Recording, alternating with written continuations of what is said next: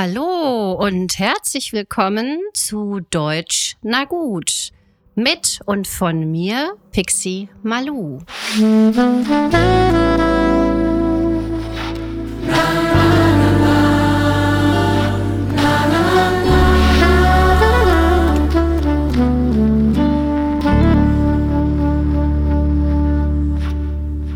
Dies heute ist die erste Folge nach der Spezialreihe Sommer und Urlaub.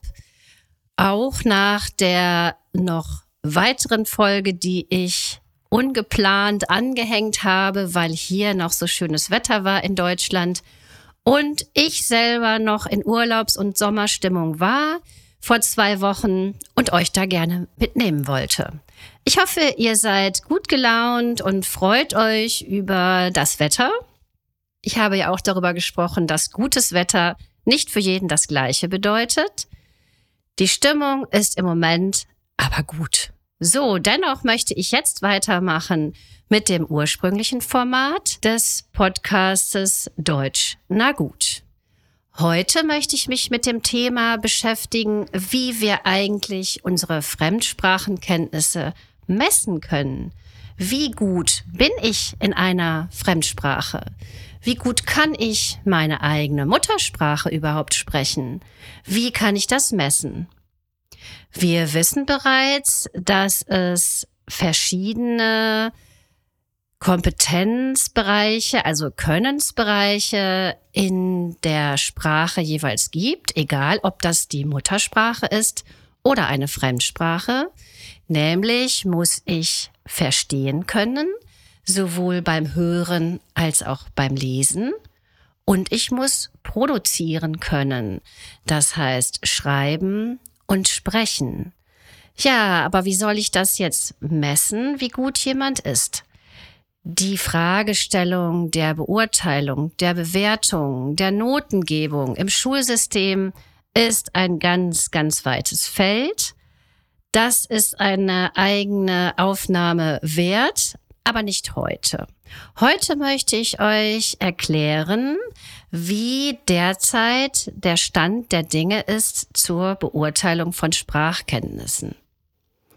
Und zwar ist zum ersten Mal im Jahr 1991 interessanterweise in der Schweiz das Thema zur Sprache gekommen, den gemeinsamen europäischen Referenzrahmen für Sprachenkenntnisse zu entwickeln.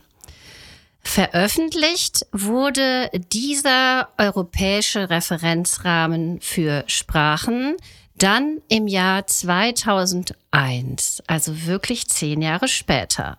Das ist auch eine weitreichende Formulierung, die da gewählt wurde und das ist sehr wichtig sich genau zu überlegen, was da drin steht. Ich erkläre euch gleich die verschiedenen Stufen. Es ist aber ganz wichtig dabei zu wissen, dass die natürlich fließende Übergänge haben. Dieser gemeinsame europäische Referenzrahmen für Sprachen ist deswegen zustande gekommen, weil wir die Fortschritte und die Lernerfolge, die jemand macht in einer Fremdsprache, messen und beurteilen möchten.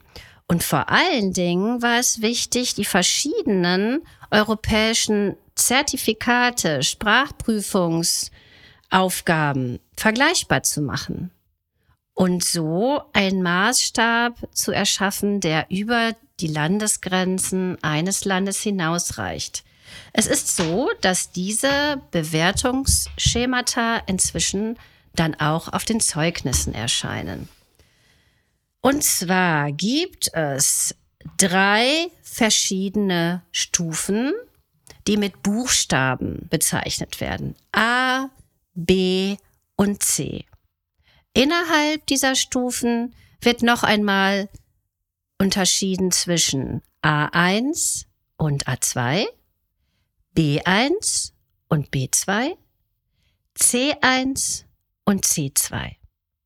Wenn ihr euch zurückerinnert, wenn ihr den ersten Beitrag meines Podcasts gehört habt, habe ich dort angegeben, dass sich dieser Podcast auf die Level, auf die Niveaustufen so circa A1, B1, B2, also im mittleren Niveau bewegt. Deswegen spreche ich auch recht langsam und sehr deutlich. Diejenigen, die schon etwas besser sind, können die Geschwindigkeit beim Abhören ja gerne erhöhen und umgekehrt könnt ihr auch die Sprache verlangsamen. Ja, was ist jetzt was in diesen Buchstaben? A1 ist die unterste Stufe die elementare Fähigkeit, auf einfache Weise zu kommunizieren in dieser Zielsprache und Informationen auszutauschen. Zum Beispiel kann ich im Restaurant selber bestellen in der Fremdsprache. Ich kann einfache Fragen stellen zur Speisekarte und auch einfache Antworten verstehen. Der nächste Schritt ist A2. Mit A2 habe ich die Fähigkeit, mit einfachen unkomplizierten Informationen umzugehen und ich kann mich zunehmend langsam in vertrauten Kontexten, in vertrauten Themen ausdrücken und diese auch verstehen, wenn mir jemand antwortet. Der Dialog ist ja ganz wichtig. Ich habe ja nichts davon, wenn ich Sprache formulieren kann, aber nicht verstehe, wenn mir jemand antwortet, egal ob schriftlich oder mündlich.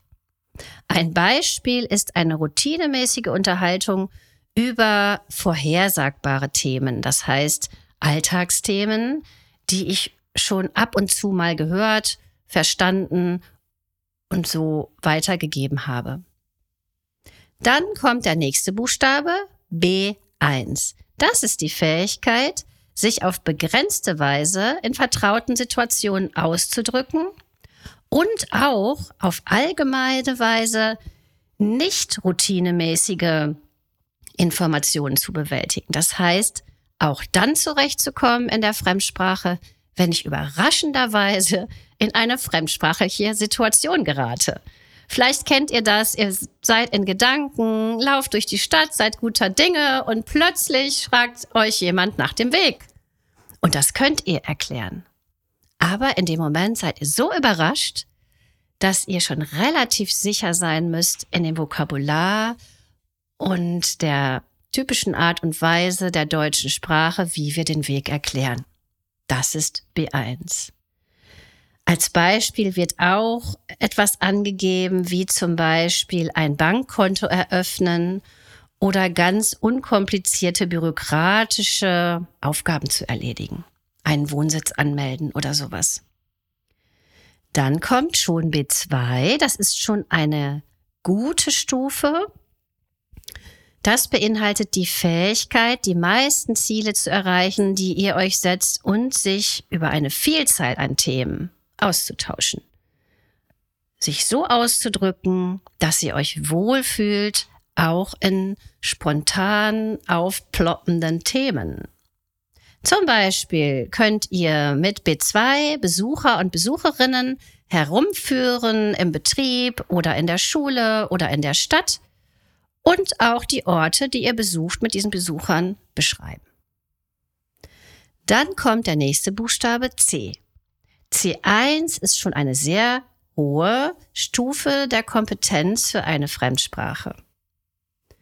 Und zwar beinhaltet das die Fähigkeit zu kommunizieren mit der Betonung darauf, wie gut etwas erledigt wurde im Hinblick auf Feinfühligkeit und Fähigkeit, mit nicht vertrauten Themen umzugehen. Das heißt, ihr habt schon ein Gespür für die Sprache und könnt auch idiomatisch sprechen.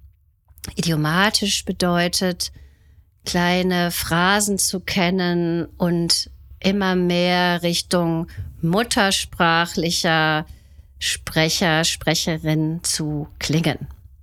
Beispiel ist in diesem Fall, dass ihr dann schon auch mit unfreundlichen Fragen, unfreundlichen und unerwarteten Anliegen sicher umgehen könnt. Ihr könnt euch melden in Diskussionen und das Wort auch behalten.